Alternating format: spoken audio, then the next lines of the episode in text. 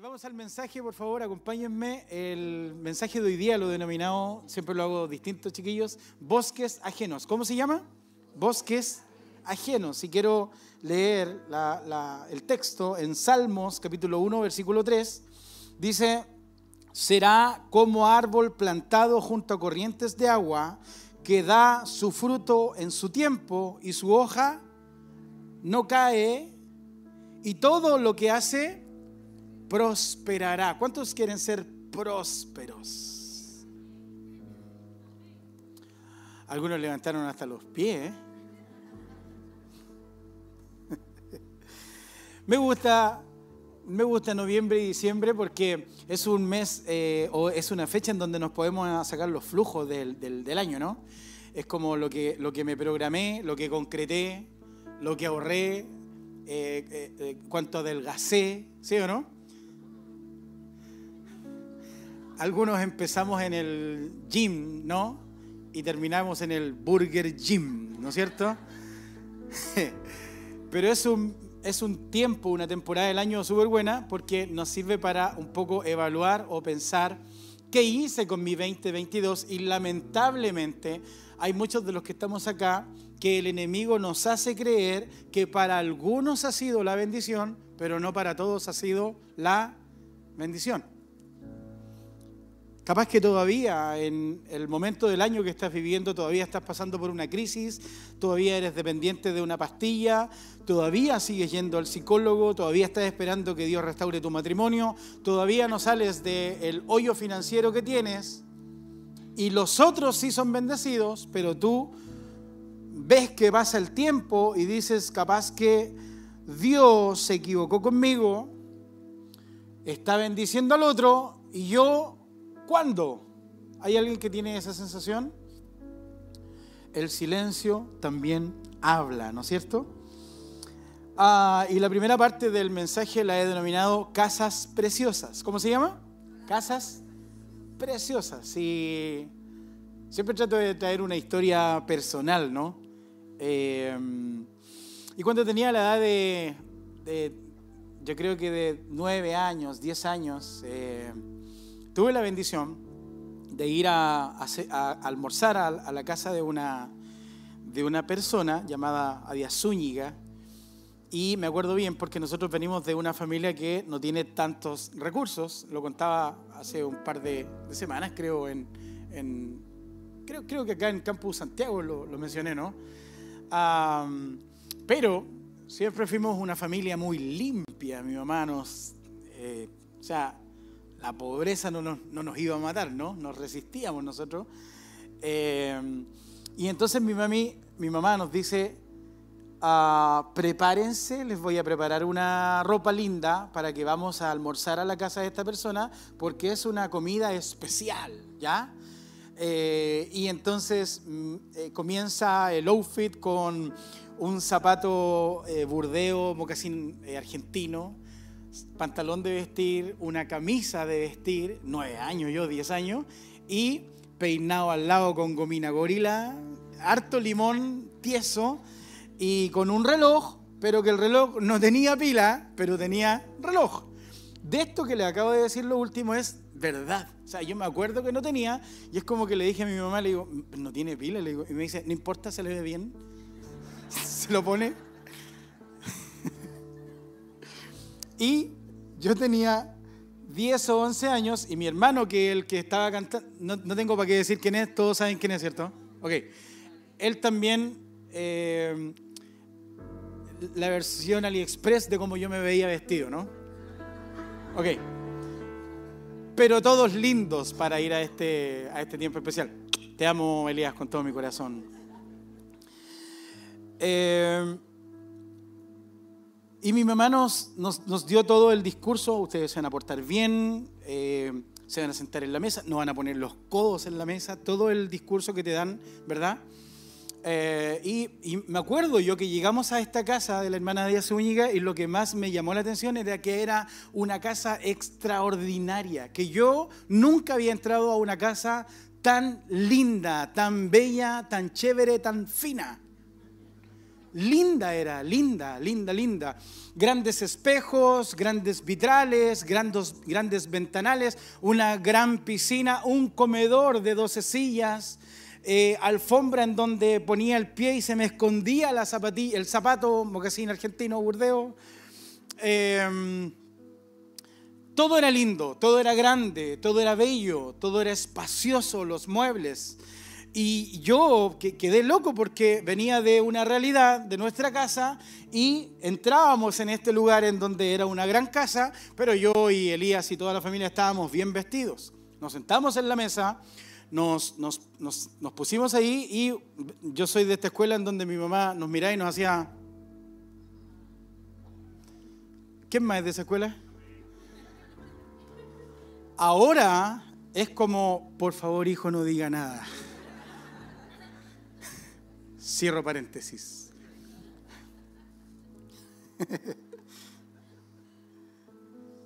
Dos o tres tenedores y cuchillos y no tenía idea para qué servía ninguno. Yo comí con uno. ¿Quién más conmigo lo hizo? Ok. Lo que más me llamó la atención de esa casa es esto. La casa era de alguien que era cristiano.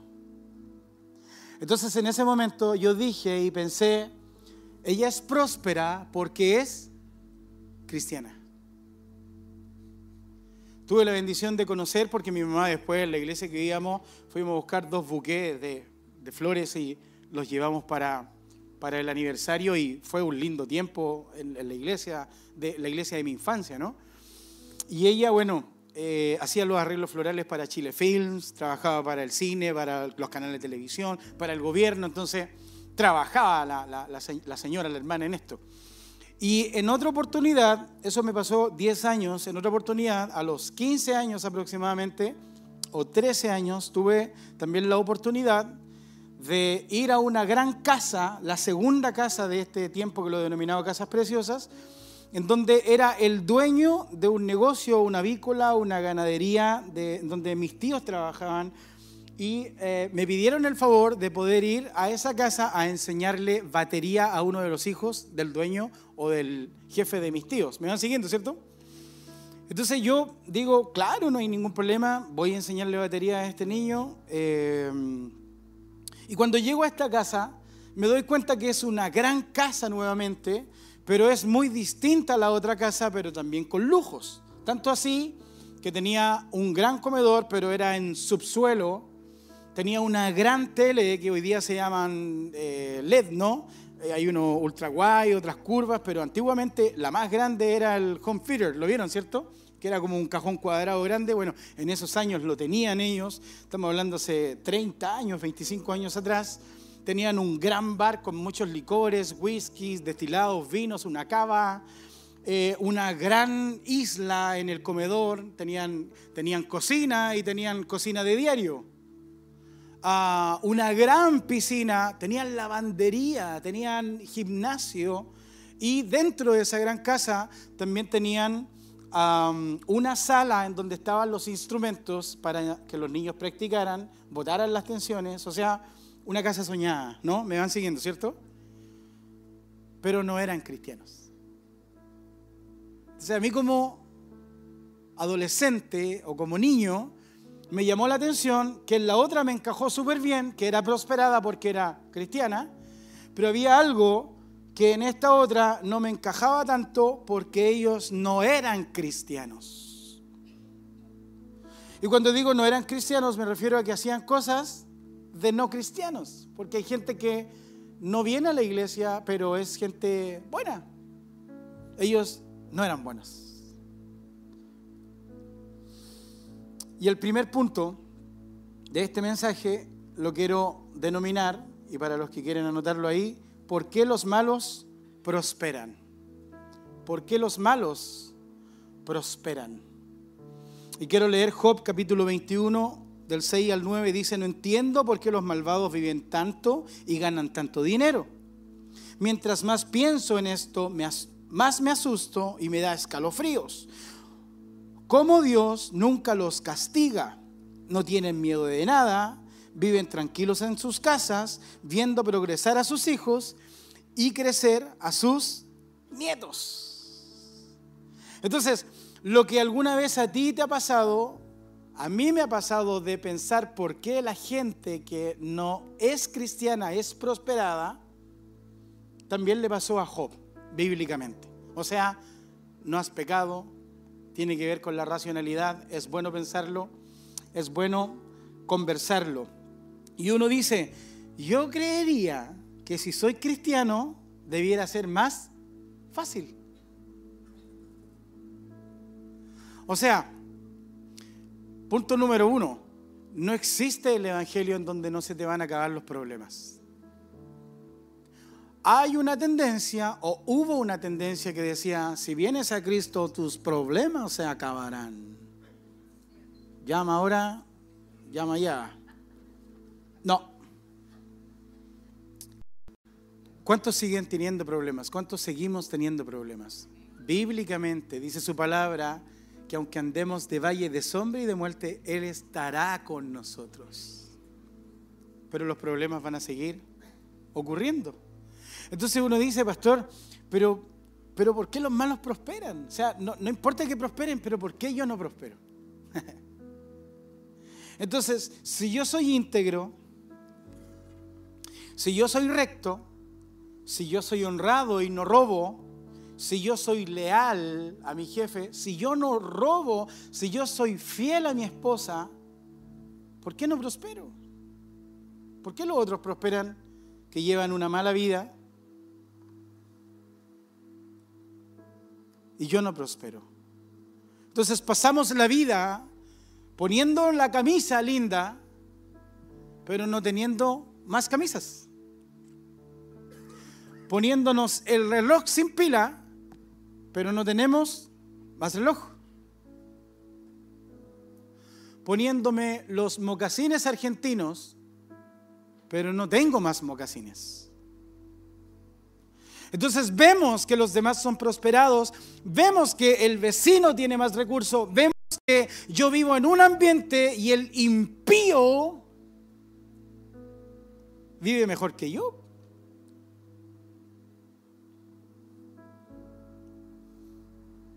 Entonces uno dice, ¿por qué los malos prosperan, Señor?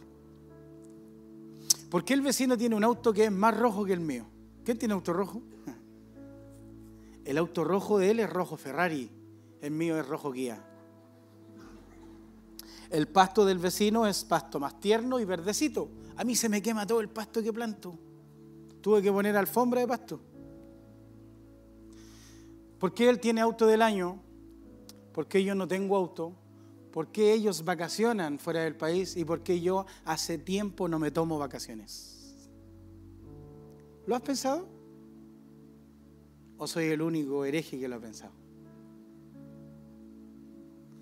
¿Por qué vivo bicicleteando la tarjeta de crédito, pastor? Y ellos compran a destajo todos los fines de semana.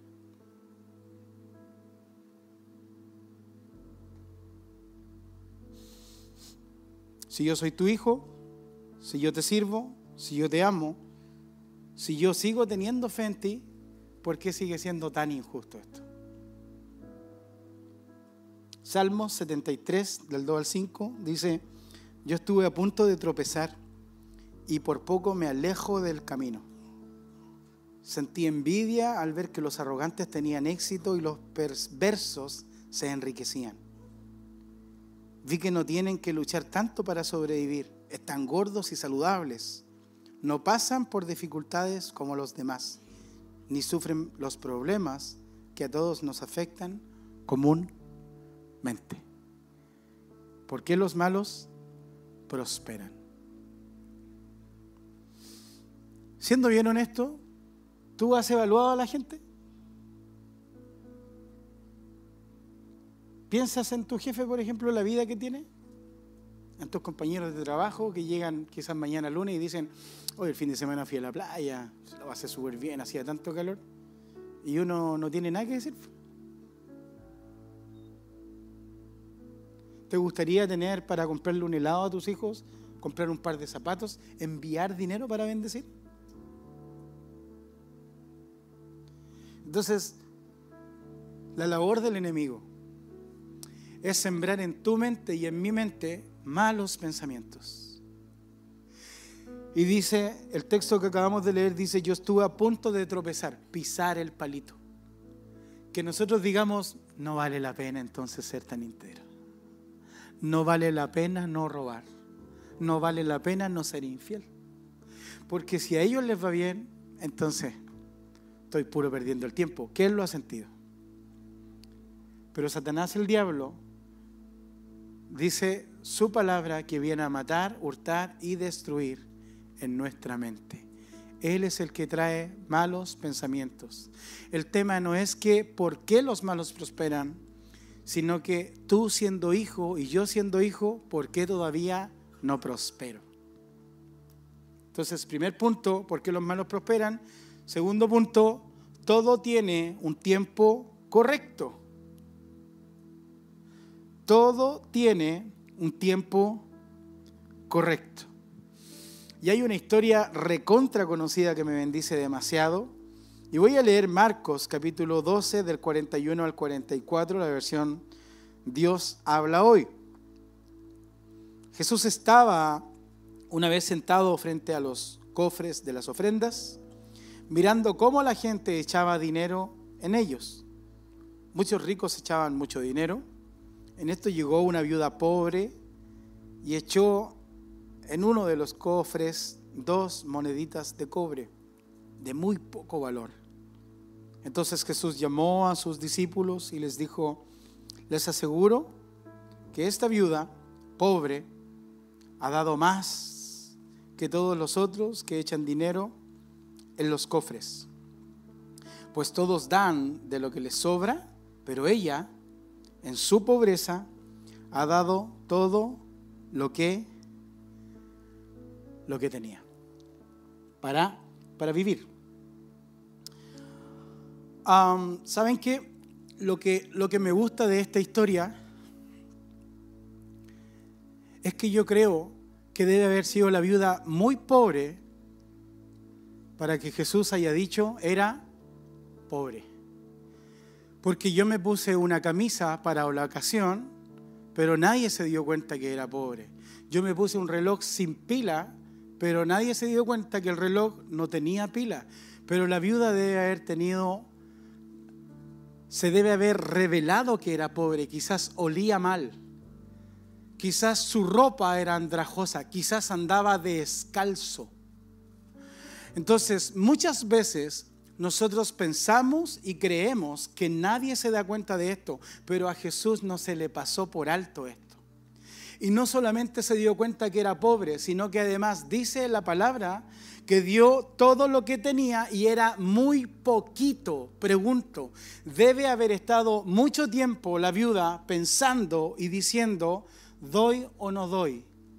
ofrendo o no ofrendo, porque dice, ellos eran ricos con mucha riqueza, pero dice, ella era pobre en gran manera. Entonces, ¿por qué se llama bosques ajenos, pastor? Porque muchas veces vivimos la vida mirando los bosques ajenos del vecino, mirando como otros son prosperados, mirando como a otros les va bien, pero a mí no me va bien. Y se nos pasa la vida mirando los bosques ajenos cuando no nos damos cuenta que tenemos los bolsillos llenos de semilla para sembrar. Entonces, en el nombre de Jesús, no mires más los bosques ajenos, mejor comienza a darle gracias al Señor por tus bolsillos llenos de semilla, que Él te va a prosperar y te va a dar una cosecha hermosa y vas a tener más que los perversos, pero con el corazón correcto. ¿Alguien dice amén a lo que digo? Entonces la viuda debe haber estado diciendo, paso o no paso, ofrendo o no ofrendo, capaz que es demasiado poco cuestionándose, mirando el bosque ajeno de los que estaban ese día ahí. Ricos en gran manera, grandes riquezas, pero yo soy muy pobre. Mira lo que dice segunda de Pedro 3, 9. Dice, no es que el Señor se tarde en cumplir lo que prometió, como piensa la gente. Lo que pasa es que Dios es paciente porque no quiere que nadie sea destruido, sino que todos cambien su vida y dejen de pecar. ¿Sabes por qué tú y yo quizás todavía no somos prosperados como Dios quiere prosperarnos? Porque tu corazón y mi corazón cambiaría si Dios nos prospera. Pregunto, ¿seguirías siendo el esposo de tu esposa? ¿Seguirías siendo fiel? ¿Seguirías viniendo a la iglesia o más bien dirías, este fin de semana vámonos a la playa? Mejor, no tengo nada en contra de que tú puedas disfrutarlo, pero cuando cambia la prioridad que es Cristo en tu corazón, entonces tu corazón se desvió. Entonces, por ende, no puedes ser prosperado en gran manera porque entonces cambiaría tu corazón y cambiaría mi corazón. Entonces, el culpable o el responsable de que no seamos prosperados no son los inconversos, no son los ricos, no son los vecinos, soy yo que no tengo el corazón correcto. ¡Wow! Porque yo cuando comencé a ganar o a tener o a percibir el mejor sueldo que he tenido o que tuve, en su momento, mi corazón cambió. Un año estuvimos separados con Pastor Abrí un año porque mi corazón se mareó. Comencé a mirar para el lado, me metí en grupos de WhatsApp que no corresponden. Me iba a después del trabajo a tomar una cosita porque me lo merecía. Entonces comencé a ser bendecido, pero comencé a olvidarme del que me había bendecido. Comencé a ser prosperado, pero comencé a olvidarme del que me prospera. Entonces, no mires el departamento de un ambiente que estás viviendo. No mires que no tienes auto. No mires que no puedes enviar dinero para bendecir. Mejor mira tu corazón y hoy día corta con lo que no sirve. Y comienza a decir, Señor, hoy día saco de mi corazón todo lo que no te agrada y trae a mi corazón la cosecha abundante, agradable y perfecta que tú tienes para este 2022 año de desborde para R Ministries. Y debes creerlo con todo tu corazón. No es para algunos, es para todos. Entonces, si aún no hemos recibido lo que Dios tiene preparado para nosotros, es simplemente que quizás hay cosas en nuestro corazón que deben cambiar.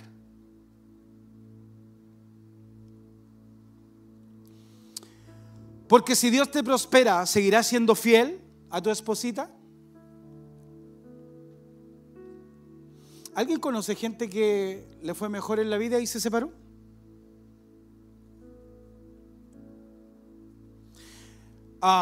pastor, si me sacara el quino o el loto, le prometo que Dios María.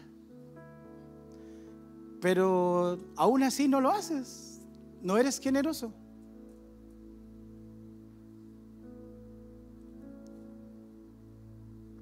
Entonces no se trata de los perversos, se trata de mi corazón. Puedes hacer este acto de fe y meter tu mano al bolsillo y sentir cómo están las semillas de bendición que vas a tirar y sembrar. Y vas a cosechar. Y vas a prosperar. Y vas a recibir. Y vas a bendecir.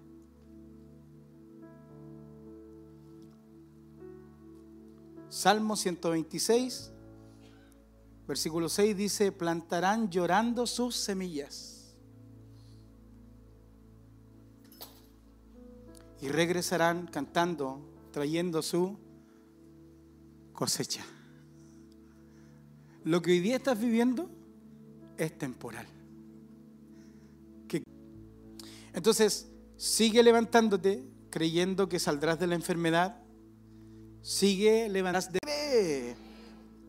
Gálatas 6, 9 dice, así que no debemos cansarnos de hacer el bien, porque si no nos desanimamos a su tiempo o a su debido tiempo, cosecharemos. El punto es, todo tiene un tiempo correcto. Pregunto, ¿quién es el que determina el tiempo correcto? ¿Dios o tú? Tú, po. Si Dios siempre ha querido bendecirnos. Siempre ha querido entregar la bendición, siempre ha querido prosperarnos. El único que frena todo lo que Dios tiene para nosotros somos tú y yo, porque no tenemos el corazón correcto. ¿Sabes qué? Cuando tenemos la posibilidad de ser bendecidos, cuando tenemos la, la posibilidad de enojarnos, es cuando el corazón realmente se revela. Hace unos años atrás tuve la bendición de trabajar en el rubro automotriz y vendía vehículos. Y una de las preguntas recurrentes cuando la gente venía a buscar su patente, después de haber pasado una semana de que se habían llevado su vehículo, yo les decía, ¿y cómo anda el auto?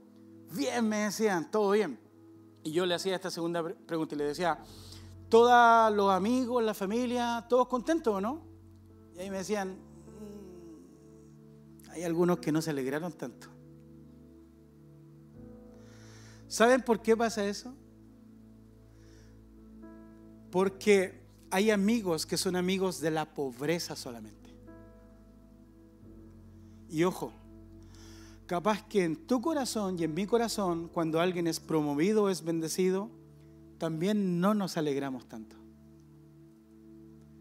Entonces, en el nombre de Jesús, en esta tarde, corta con eso. No sigas mirando bosques ajenos y da gracias porque tienes los bolsillos llenos de semilla y Dios te prosperará. Queda un año y uno, perdón, un mes y un par de días más para que termine el año. Y el desborde no es para algunos, es para todos los que somos parte de la familia de Ministries. Y yo atesoro esa palabra en mi corazón. Termino con esto. Salmos capítulo 1, versículo 3 dice, será como árbol plantado junto a corrientes de agua que da su fruto en su tiempo y su hoja no cae y todo lo que hace prosperará. Yo quiero que este sea el tiempo de cosechar. Yo quiero. O sea, mi oración hoy día es, Señor, tengo el corazón correcto. No me voy a marear. Bendíceme. Bendíceme para bendecir. Bendíceme para, para tener el lugar en donde quiero vivir. Bendíceme para poder sembrar. Bendíceme, Señor. Mira mi corazón, Señor. No cambiaría. No va a cambiar. No se va a marear.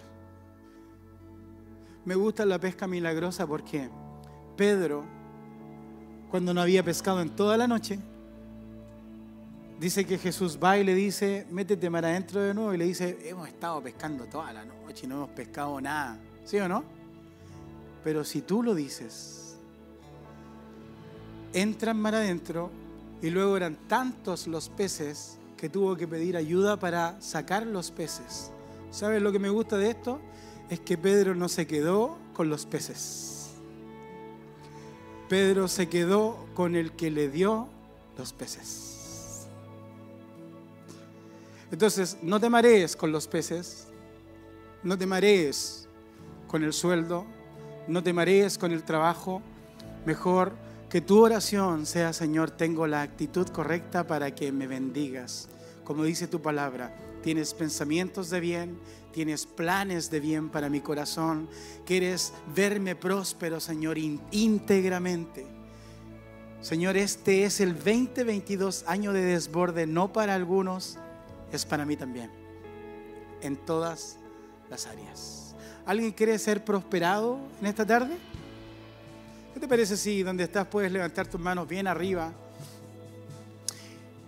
Y te quiero regalar un minuto para que puedas abrir el corazón. Vamos, cierra tus ojos y dile al Señor, Señor, tengo el corazón correcto. No miro más bosques ajenos. Gracias por lo que hay en mi bolsillo, las semillas que tengo, Señor, para seguir sembrando.